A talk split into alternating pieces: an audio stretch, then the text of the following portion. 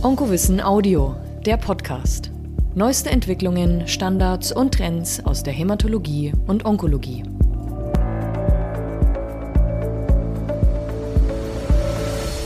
Hallo liebe Kolleginnen, liebe Kollegen, meine Damen und Herren, herzlich willkommen zu einem weiteren Podcast. Es geht heute um Bewegungstherapie, um onkologische Bewegungstherapie. Ich hoffe, Sie sind gerade in Bewegung, während Sie uns hören. Ich weiß von vielen Kolleginnen und Kollegen, die die Podcasts beim, beim Spazierengehen, beim Joggen oder im Fitnessstudio hören. Das wäre das richtige Setting für das jetzige Gespräch. Professor Frerk Baumann aus Köln ist heute mein Gesprächspartner. Hallo Frerk, ich grüße dich. Hallo. Hallo Friedrich, danke für die Einladung. Ja, sehr gerne. Ich hoffe, du bist wenigstens auf irgendeinem Fitnessgerät oder unterwegs. Bist du das? Nein, leider nicht. Ich sitze hier in meinem Sessel. Aber, äh, lieber Friedrich, ich habe mir jetzt ein Stehpult bestellt hier für mein ja, Büro, cool. dass ich dann im Stehen die ganzen Videokonferenzen und meine Mails beantworten kann. Das fängt ab nächster Woche an. Das ist wirklich super. Das habe ich tatsächlich auch. Ich habe so ein Stehpult und ich habe hier im, im Nebenraum auch einen Crosstrainer und ein Rudergerät, so dass ich zwischen diesen vielen Zoom-Meetings und diesen vielen Schreibtischtätigkeiten mich zumindest immer ein bisschen bewegen kann. Sehr gut. Ja, ihr habt ja in Köln äh, das Zentrum für integrative Onkologie und äh, die Arbeitsgruppe Onkologische Bewegungsmedizin, die du leitest, ist Teil dieses Zentrums für integrierte Onkologie. Ich glaube, die Unikliniken Köln, Bonn, Aachen und Düsseldorf, wenn mhm. ich das richtig weiß, haben sich da zusammengeschlossen und ihr macht ja letztendlich ähm, äh, ja ist euer Bemühen äh, wissenschaftliche Evidenz zu generieren Evidenz für die Tatsache dass Bewegung gut tut wir haben es früher immer behauptet und ihr sorgt jetzt dafür dass es Evidenz gibt Klär uns mal auf, was war denn eine der Schlüsselpublikationen, in der gezeigt wurde, dass Bewegung zum Beispiel präventiv wirksam sein kann? Also ähm, da, da sind zwei, drei Veröffentlichungen zu nennen. Zum einen mal ist eine Schlüsselpublikation, äh, die von meinem Doktorvater, Professor Klaus Schüle, 1983, sie gilt als die erste Veröffentlichung äh, zum Thema Bewegung bei Krebs. Dort wurden äh, Gyn-Patienten in der onkologischen Nachsorge in einer damaligen Kurklinik, Reha-Klinik hieß das damals noch nicht, sondern in einer Kur äh, behandelt und dort erstmals ein aktives Programm eingebunden. Und vielleicht diejenigen, die sich noch erinnern können, ähm, das war im Sommer 1980 die Intervention. Die Bewegung in den 70er Jahren in Reha-Kliniken existierte praktisch nicht äh, für mhm. Krebspatienten, sondern es war eher so äh, passiv. Ähm, es waren ähm, so, dass die Patienten in, auf Liegen, Wolldecken drüber Richtung Sonne ausgelegt, so kann man sich das vorstellen, äh, aber aktive Intervention nicht. Und der, diese Ver Veröffentlichung zeigte erstmalig positive Effekte und überhaupt erstmalig, dass so eine äh, Patientenklientel überhaupt berücksichtigt wurde. Denn man dachte, dass Bewegung bei onkologischen Patienten eben schadet. Und äh, diese äh, erste Pilotstudie zeigte eben das Gegenteil.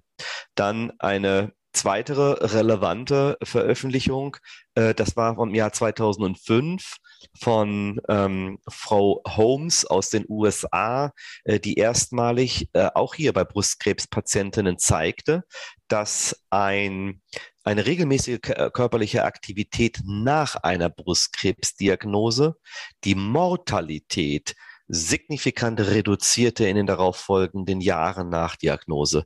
Äh, bis zu 40 Prozent geringeres Auftreten äh, der Sterblichkeit bei Brustkrebspatienten. Das war eine Kohorte von über äh, von knapp 3000 ähm, äh, Patientinnen, die da ähm, beobachtet wurden. Parallel im Übrigen dazu noch äh, aus meiner Gruppe ähm, äh, eine, das war meine Doktorarbeit damals, wo wir erstmalig mit allogen transplantierten Patienten ähm, unter der Isolation in der Aplasie die Patienten ab dem ersten Tag der stationären Aufnahme über die gesamte Phase der Aplasie nach Engraftment bis eben zur Entlassung dann auch trainiert haben ähm, und auch erstmalig zeigen könnten, dass selbst unter so einer Hochdosis Chemotherapie eben Bewegung möglich ist und wir damit zeigen können, ja, die Bewegungstherapie ist grundsätzlich immer möglich. Wir müssen nur das richtige Bewegungstherapieprogramm ähm, aufbauen Und dann ab dem Jahr 2005 ähm, gingen dann die Publikationen auf PubMed in die Decke. Ähm, das, wir reden jetzt inzwischen von sage und schreibe 800 randomisierten, kontrollierten Studien allein nur zum Thema Bewegungsintervention in der Onkologie und über 7000 Treffer bei PubMed, wenn wir da einfach mal eingeben, Exercise in Cancer. Also das ist schon eine richtige Wahnsinn. Hausnummer. Also das ist wirklich eine Performance. Als ich noch Assistenzarzt war an der Uniklinik in Essen in den 80er Jahren, da galt Sport und Bewegung auch normale Bewegung eigentlich als kontraindiziert. Es gab keinen Satz, der häufiger wiederholt wurde als der Satz schonen Sie sich bitte. Und das ist wirklich heute ja das krasse Gegenteil. Und du selbst hast ja die onkologische Trainings- und Bewegungstherapie, die OTT, entwickelt. Was genau macht ihr da? Was, worauf, worauf basiert diese OTT? Als in den letzten Jahren ähm, die doch wirklich zugegebenermaßen hohe Evidenz generiert wurde, hieß es irgendwann mal, ja, das müssen wir doch jetzt langsam mal auch zu den Patienten tragen. Nicht nur zu den mhm. Studienpatienten, sondern auch in die Versorgung. Und da habe ich dann erste Kontakte mit Krankenkassen aufgenommen, weil wenn wir sagen, wir wollen spezielle Bewegungsprogramme für Krebspatienten, dann ähm, müssen die doch auch von den Kostenträgern finanziert werden. Und da habe ich dann gemerkt, okay, äh, die haben mich zwar verständnisvoll angeschaut, aber die sagten dann auch, ja, sag mal, Baumann, wo ist denn dein Versorgungsmodell? Äh, wie funktioniert denn das in der Praxis? Dass das in den Studien unter Laborbedingungen, in Anführungszeichen, funktioniert, das können wir sehen, aber wir brauchen das ja auch schließlich in der Fläche mit funktionierenden Versorgungsmodellen. Dann habe ich mich im Jahr 2010 hingesetzt und habe dann eine Idee konzipiert, die OTT, das ist ein Versorgungskonzept, mit dem wir personalisiert, also sprich individuell mit den onkologischen Patienten vor dem Hintergrund ihrer erstens Krebserkrankung, zweitens medizinischen Therapien, drittens auch ihrer Nebenwirkungen der medizinischen Therapie, die entweder schon da sind oder zu erwarten sind und viertens die individuellen Ressourcen der Patienten berücksichtigen, um damit im Dialog mit dem Patienten ein Programm zu gestalten. Und ähm, wir also jetzt nicht mehr wie früher, ganz simpel gesagt, nicht wie früher alle Patienten in eine Gruppe zusammen, Ball in die Mitte gelegt und los geht's, sondern mhm. gezielt eben an den gerade genannten Punkten arbeiten und dann ganz individuell nach dem Ziel eben das Programm zusammenschustern aus den großen Bereichen von Ausdauer, Kraft, Koordination, Vibration, Impact äh, etc. Und dann auch je nachdem, was das für ein Ziel ist, die Trainingssteuerung ganz individuell personalisieren. Und ähm, das Dazu haben wir dann äh, als äh, noch ergänzenden letzten Satz im Jahr 2015 auch eine Akademie gegründet, nennt sich OTT Akademie, wo wir dann mhm. Physiotherapeuten, Sporttherapeuten zu uns holen, die in eine einwöchige Schulung ähm, reinholen, um dann eine, in der sie dann eine Lizenz erwerben können, mit der sie dann ganz gezielt eben an den onkologischen Patientinnen und Patienten arbeiten irgendwie und so die Ziele dann auch umsetzen. Das ist die OTT. Mhm. Ihr habt natürlich ähm, in diesem Zentrum für integrierte Onkologie auch alle Möglichkeiten der translationalen Forschung. Was laufen denn derzeit für Projekte? Ich habe gehört, dass ihr äh, zusätzlich zu den wissenschaftlichen Untersuchungen der Auswirkungen des Sports und der Bewegung auf Symptomkontrolle zum Beispiel oder Nebenwirkungsmanagement auch translationale Projekte habt. Was läuft denn da? Ähm, wir haben zum einen mal das GBA-Projekt äh, Integration. Ähm, das ist, äh, wird gefördert vom äh, Innovationsfonds, mit der wir gezielte Bewegungstherapie, also sprich die OTT, in Kombination mit der Ernährungstherapie derzeit an elf Kliniken hier in Deutschland ausrollen. Mhm. Eben durch den GBA gefördert, wollen wir zeigen, dass in den Kliniken eben die Bewegungstherapie nicht nur so funktioniert, wie wir sie uns individuell vorstellen, sondern auch wirksam ist. Ähm, und dazu müssen wir 470 äh, Patientinnen und Patienten rekrutieren, um sie eben ähm, äh, in ein individualisiertes Programm aus Bewegung und Ernährung einzubinden und dann nach einem halben Jahr äh, Intervention zu zeigen, die Patienten in der Interventionsgruppe haben einen geringeren Bedarf als die Bewegungs äh, als die ähm, äh, Kontrollgruppe, äh, die also äh, nur Usual Care aus Bewegung und Ernährung dann auch bekommen. Ähm, das ist ein großes Projekt, ähm, wie schon gesagt, mit elf Standorten und 470 Patienten. Wir sind mitten in der Rekrutierung. Leider schießt uns derzeit die Corona-Krise ins Bein ähm, ja. und ähm, hoffen, dass wir da weiter rekrutieren können. Denn wenn dieses Projekt erfolgreich ist, ähm, wird der Antrag beim GBA eben automatisch erfolgen, der dann prüft, ob äh, die spezielle Bewegungsernährungstherapie in die Regelversorgung übertragen wird. Und das ist unser großes Ziel. Ja, da kann man nur die Daumen drücken. Lass uns ähm, mal ein bisschen weg von Wissenschaft und Studien nochmal hin zur Patientenorientierung und nochmal den Blick wenden darauf, was kann Bewegungstherapie tatsächlich erreichen.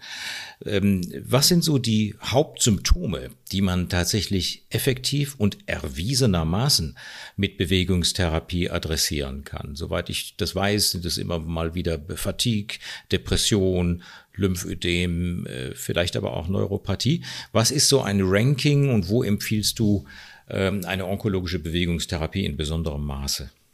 Also wir, wenn wir uns die Evidenz anschauen, dann können wir inzwischen 25, 30 Symptome äh, und Nebenwirkungen formulieren, klinische Outcomes, wo die mm. Bewegungstherapie Effekte zeigte. Aber zugegebenermaßen mal mehr und mal weniger. Äh, richtig gute Evidenz, du hast es gerade schon erwähnt, haben wir insbesondere beim Fatigue-Problem, bei Ängsten, bei Depressionen, bei der körperlichen Funktion wie Ausdauer und Kraft, bei Lebensqualität und beim sekundären Lymphödem. Da wird irgendwie bei eben diesen sechs Symptomen oder bei den sechs Outcomes gesagt, hier besteht eine hohe Evidenz. Dann gibt es dazu noch ergänzend ähm, mit einer definierten moderaten Evidenz die Schlafstörungen und die Knochengesundheit aus Osteoporose und tatsächlich auch gefolgt von der gerade von dir angesprochenen Polyneuropathie. Die Chemotherapie induzierte, ähm, da können wir noch die äh, Cardiotox im Übrigen erwähnen, äh, die, die Tumorkachexie als ungewollter Gesi äh, Gesichts, äh, Gewichtsverlust, Entschuldigung, ähm, und ähm, noch weitere äh, Aspekte.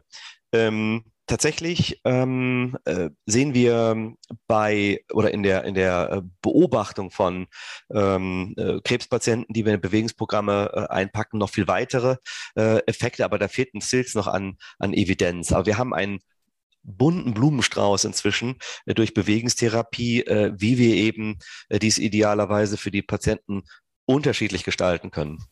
Mhm. Gibt es denn eigentlich einen Unterschied, ich weiß es einfach nicht, zwischen hämatologischen und onkologischen Erkrankungen? Also gibt es eine gewisse, ich sag mal, ähm, Präferenz, dass bestimmte Krebserkrankungen, bestimmte Entitäten besonders gut sich mit onkologischer Bewegungstherapie behandeln lassen und andere eher weniger? Das sind jetzt äh, zwei verschiedene Aspekte, die du ansprichst. Das eine ist, unterscheiden wir zwischen den jeweiligen Krebsentitäten hinsichtlich der Bewegungstherapie? Dann sagen wir ja, das spielt eine Rolle. Es ist nicht die zentrale Rolle. Wir haben jetzt nicht alles nach Entitäten aufgeschlüsselt, aber sie spielt in der Planung zur Durchführung der Bewegungstherapie eine Rolle. Beispielsweise das Thema Prostatakrebspatient und Harninkontinenz. Äh, mit diesen Patienten müssen wir eben anders umgehen als Therapeut eben wie beispielsweise Brustkrebs ähm, äh, und das Thema der Fatigue-Problematik. Das sind so im Umgang und in der Gestaltung, der Ausgestaltung der Bewegungstherapien machen wir da schon feine Unterschiede. Äh, insofern äh, in der Planung machen wir da unter, tatsächlich äh, Unterschiede. Es gibt aber keine spezifischen äh, Bewegungstherapien. Äh, das okay. ist, das, das mhm. machen wir äh, nicht mehr. Früher ähm, tatsächlich so in der Nachsorge, dann lohnt sich mal darüber nachzudenken. Da gibt es ja jede Menge Brustkrebs-Sportgruppen beispielsweise oder Prostatakrebsgruppen. Ähm, da äh, gibt es sehr wohl auch entitätenbezogene, aber je dichter an die Diagnose dran, ähm, desto eher gehen wir individuell durch die Bewegungstherapie auch vor und ähm, nutzen eher Krebsentitätengruppen weniger. Mhm.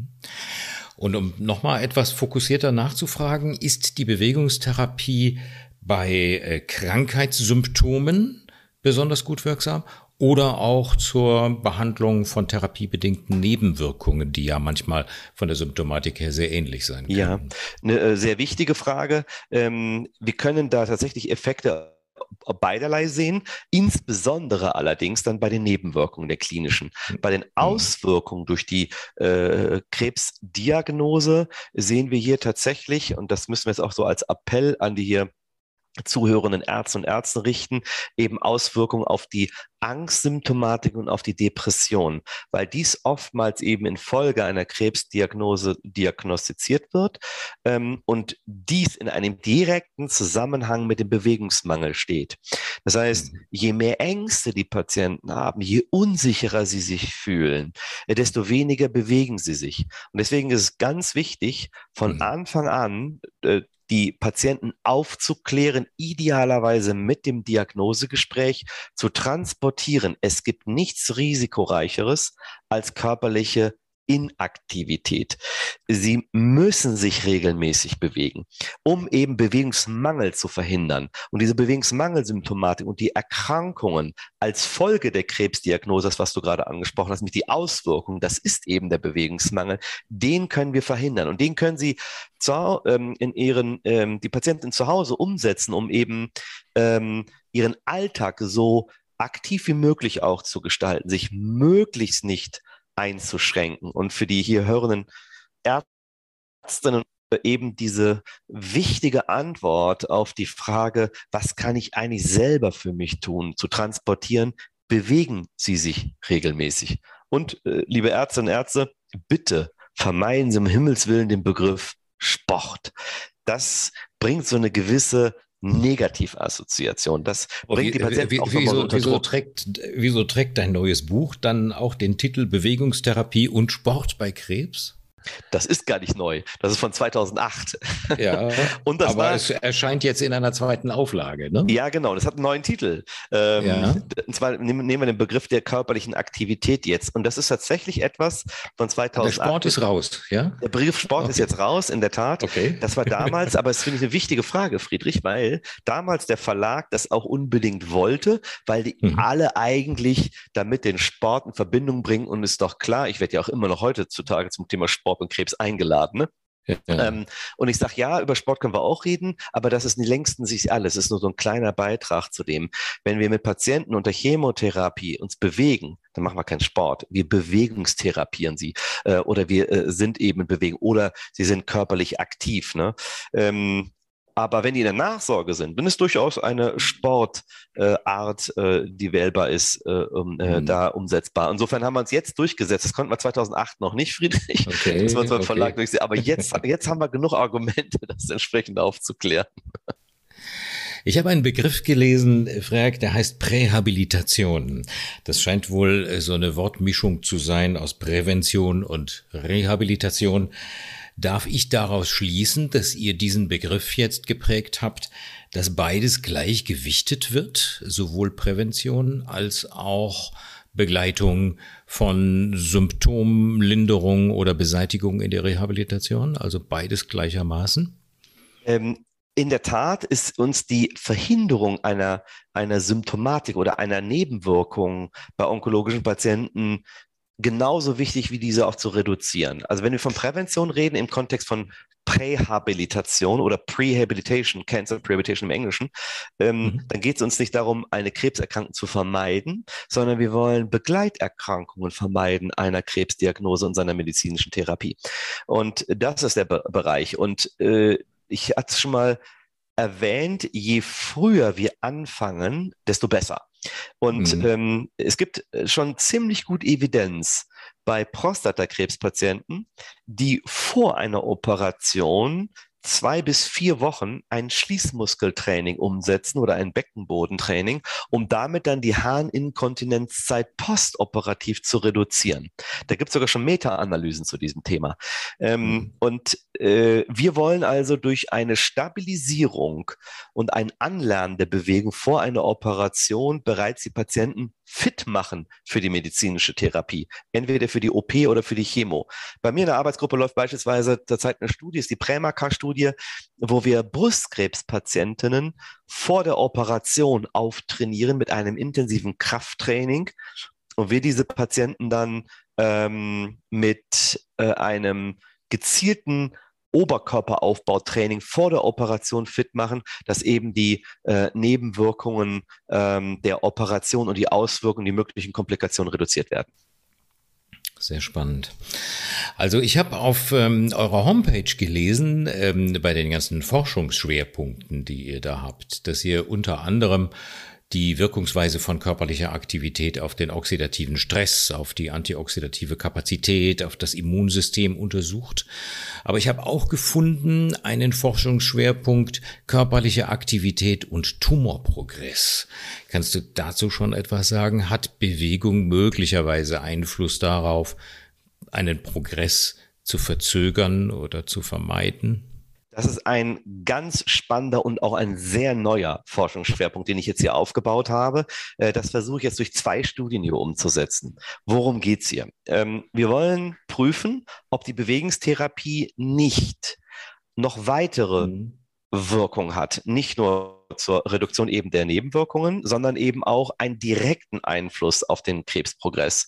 Äh, dazu ähm, haben wir ähm, jetzt zwei Projekte, wie schon erwähnt, äh, im Gang. Das eine, äh, da geht es um das Thema der Immuntherapie äh, bei onkologischen Patienten, wo wir versuchen wollen, durch ein kombiniertes Training aus Immuntherapie und Bewegungstherapie das Ansprechen, die Ansprechrate äh, zu verbessern weil wir sehen, dass wir durch Bewegung ähnliche Funktionen, einen ähnlichen Einfluss umsetzen können wie eben die Immuntherapie. Und jetzt heißt es, können wir das vielleicht sogar triggern ähm, und damit dann die Wirkung der Immuntherapie durch die Bewegungstherapie nochmal zu ver vergrößern.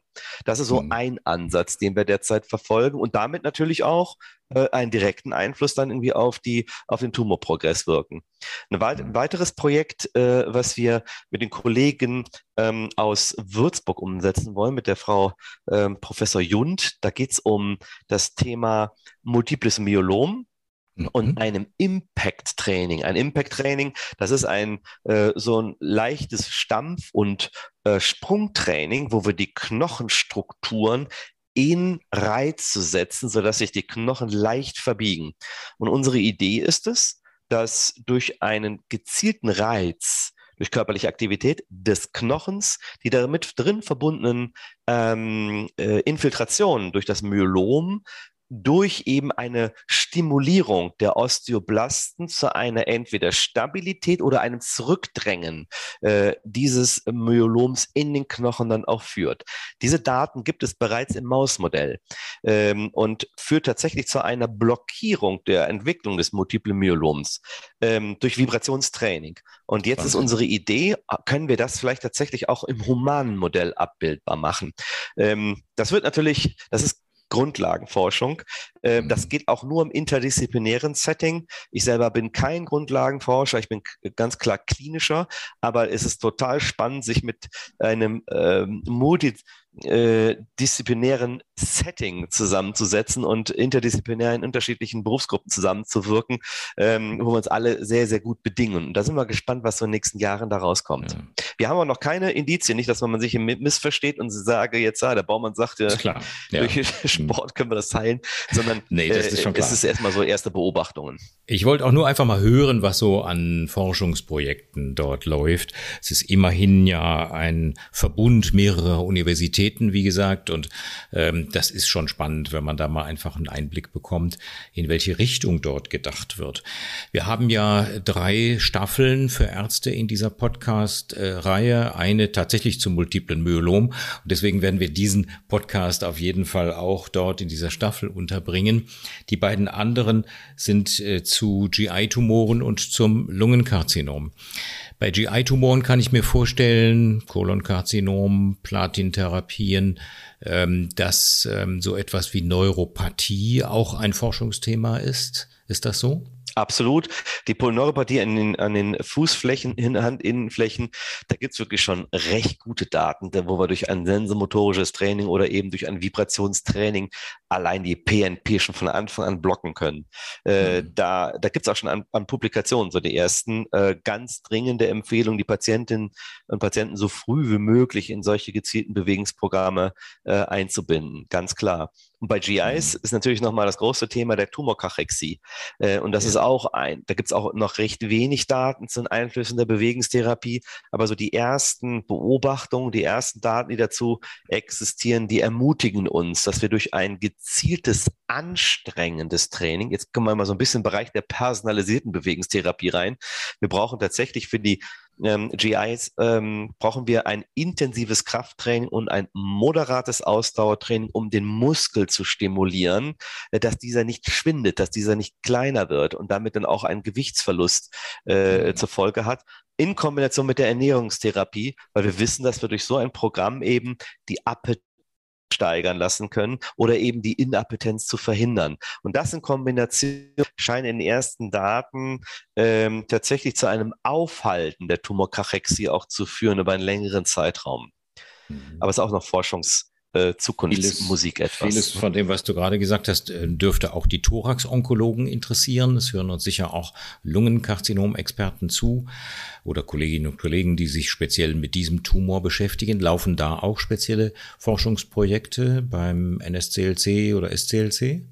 Ja, in der Tat, also beim Bronchialkarzinom ähm, äh, äh, aus unserer Gruppe tatsächlich das Thema äh, der Tumorkachexie, wie ich gerade schon mal angesprochen habe, also nicht nur die, mhm. nicht nur mhm. die äh, GIs, sondern tatsächlich auch äh, die äh, nicht kleinzelligen bzw. kleinzelligen Bronchialkarzinome, äh, die wir ebenfalls einbinden. Und zum Teil auch prähabilitativ, ähm, die dann vor OP eben schon zu uns kommen und die wir dann äh, auftrainieren ähm, durch ein gezieltes Ausdauer oder auch ein Krafttraining. Ne? Also der Bereich der Prähabilitation ähm, bei Bronchialkarzinom ist jetzt nicht Schwerpunktthema unserer Gruppe, aber da gibt es schon recht gute Daten, dass ein präoperatives äh, Training, auch wenn es nur eine Woche ist, äh, und die Patienten ähm, gehen lassen, tatsächlich auch postoperative Komplikationen reduzieren lassen kann. Hm. Sehr, sehr spannend. Frederik, ich danke dir ganz, ganz herzlich äh, für diese Einblicke in ähm, deine Arbeitsgruppe Onkologische Bewegungstherapie und in die Forschungsprojekte. Lass mich abschließend nochmal einen Bogen spannen zur OTT, zur onkologischen Bewegungs- und äh, Trainingstherapie. Ähm, wer schult eigentlich die Ärzte? Ähm, bei euch ist das wahrscheinlich alles standardisiert, aber wenn jetzt jemand zum Beispiel OTT machen möchte, eine Kollegin, ein Kollege irgendwo draußen, der uns jetzt zuhört, ähm, wie, wie können die das in ihren Häusern implementieren? Also jede Ärztin und jeder Arzt ist herzlich eingeladen, zu unserer OTT-Fortbildung zu kommen, die wir nächstes Jahr auch wieder zum Teil online, aber zum Teil auch in Präsenz umsetzen. Aber ja. äh, das ist zugegebenermaßen gar nicht mal so entscheidend. Viel entscheidender ist, dass wir die Umsetzer, sprich die Therapeuten, die Bewegungstherapeuten in solche Schulungen reinholen. Denn wir haben einen Fachkräftemangel in Deutschland für die ähm, Sport- und Physiotherapie in der Onkologie. Und diese Gruppen, die müssen wir in Schulungen reinbringen. Das heißt, ähm, was kann man machen vor Ort, wenn Sie niedergelassene Kolleginnen und Kollegen sind oder im klinischen Setting sind? Suchen Sie vor Ort Physiotherapeuten oder Sporttherapeuten, die sie dann in solche Schulungen reinholen, die sich dann fortbilden, die sich qualifizieren, äh, die genau lernen, wie funktioniert eigentlich ein wirksames und sicheres Training bei Knochenmetastasen beispielsweise mhm. oder bei einer mhm. Thrombozytopenie oder wie gestalte ich eigentlich ein Training, um eine Polyneuropathie zu verhindern auf einer Vibrationsplatte ähm, mhm. oder bei Thrombozytopenen-Patienten, was ist da zu achten und, und, und. Das lernen die alle bei uns. Ähm, das heißt, wir müssen lokale Netzwerke bilden. Und die ersten Kostenträger haben die OTT inzwischen auch anerkannt und finanzieren die. Aber Obacht, wir sind noch nicht in der Regelversorgung angekommen. Aber ähm, äh, da, lasst mich das noch kurz zum Schluss sagen. Ähm, die Bewilligung der S3-Leitlinie Bewegungstherapie in der Onkologie ist erfolgt vor kurzem. Das heißt, die mhm. wird in, schätze ich, drei Jahren veröffentlicht, vielleicht ein bisschen früher, aber diese spätestens wird dazu führen, dass wir unsere Versorgungsstrukturen äh, anpassen müssen und um äh, ändern. Und diejenigen, die sich jetzt schon darauf einstellen, die werden es auch später dann auch äh, leichter haben und echte Vorteile. Mhm. Ich würde vorschlagen, wir verlinken mal den Flyer, den ihr habt, unter diesem Podcast auf der Homepage Onkowissen Audio. Äh, ich weiß, ihr bietet im April und im November 2022 und dasselbe auch nochmal im Jahre 2023 jeweils solche Fortbildungen für onkologische Trainings- und Bewegungstherapie an in Köln. Und anmelden kann man sich äh, unter ottakademie.ukköln.de. Aber das steht alles auch auf dem Flyer, den wir gerne verlinken. Vielen Dank. Lieber Freck, das war ein sehr schöner Einblick in ein, wie ich finde, spannendes Querschnittsthema. Und ähm, ich äh, würde sagen, jetzt darfst du aufs Fahrrad oder auf den Crosstrainer oder wohin auch immer. Danke dir ganz herzlich für dieses sehr schöne Gespräch. Und Ihnen, meine Damen und Herren, vielen Dank fürs Zuhören und los in den Wald oder wohin auch immer. Ich Wir danke dir. Alles Gute. Tschüss, Frank. Danke. Tschüss.